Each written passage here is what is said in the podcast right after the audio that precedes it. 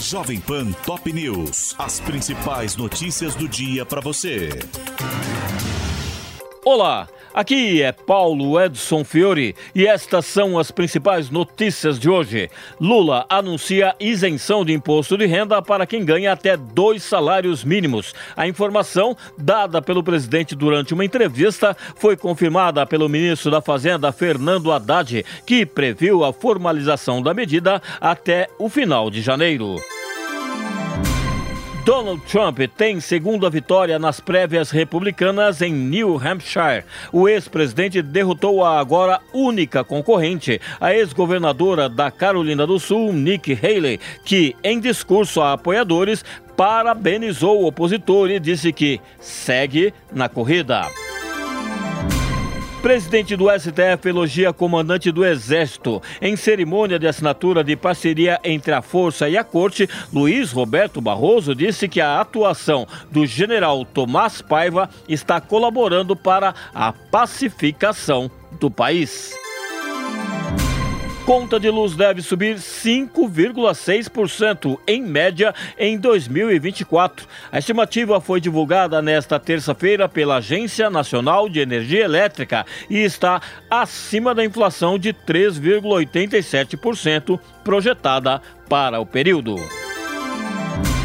Brasil bate recorde de desastres naturais em 2023. Levantamento do Semadem mostra que foram registradas 1.161 ocorrências como enxurradas, alagamentos, erosões e deslizamentos, com média de três eventos por dia. Perícia confirma que tiro que matou indígena na Bahia partiu de arma de filho de fazendeiros. O jovem de 19 anos é um dos dois presos em flagrante por suspeita de participação no assassinato da líder Pataxó Maria de Fátima Muniz durante conflito por terras na zona rural de Itapetinga.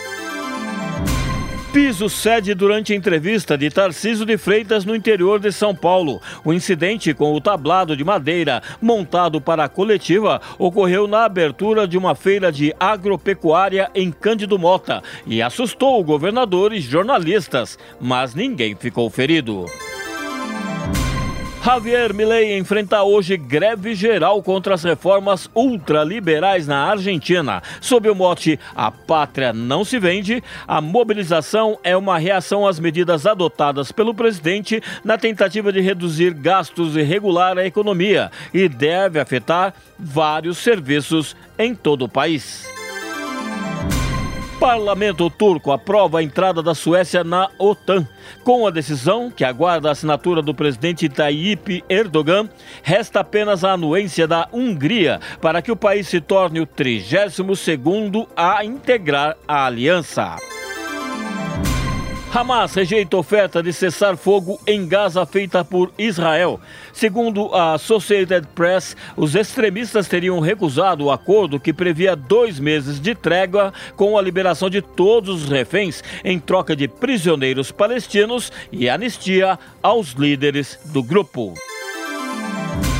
Estados Unidos atacam base de milícia ligada ao Irã no Iraque. O secretário de Defesa norte-americano Lloyd Austin disse que o bombardeio foi reação ao ataque a uma base aérea ocorrido no final de semana e afirmou que a resposta foi proporcional.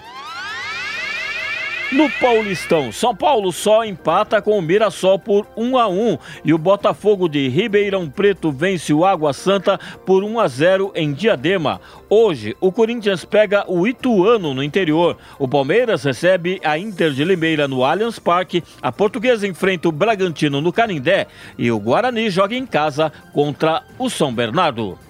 Este é o podcast Jovem Pan Top News. Para mais informações, acesse jovempan.com.br. Jovem Pan Top News. As principais notícias do dia para você.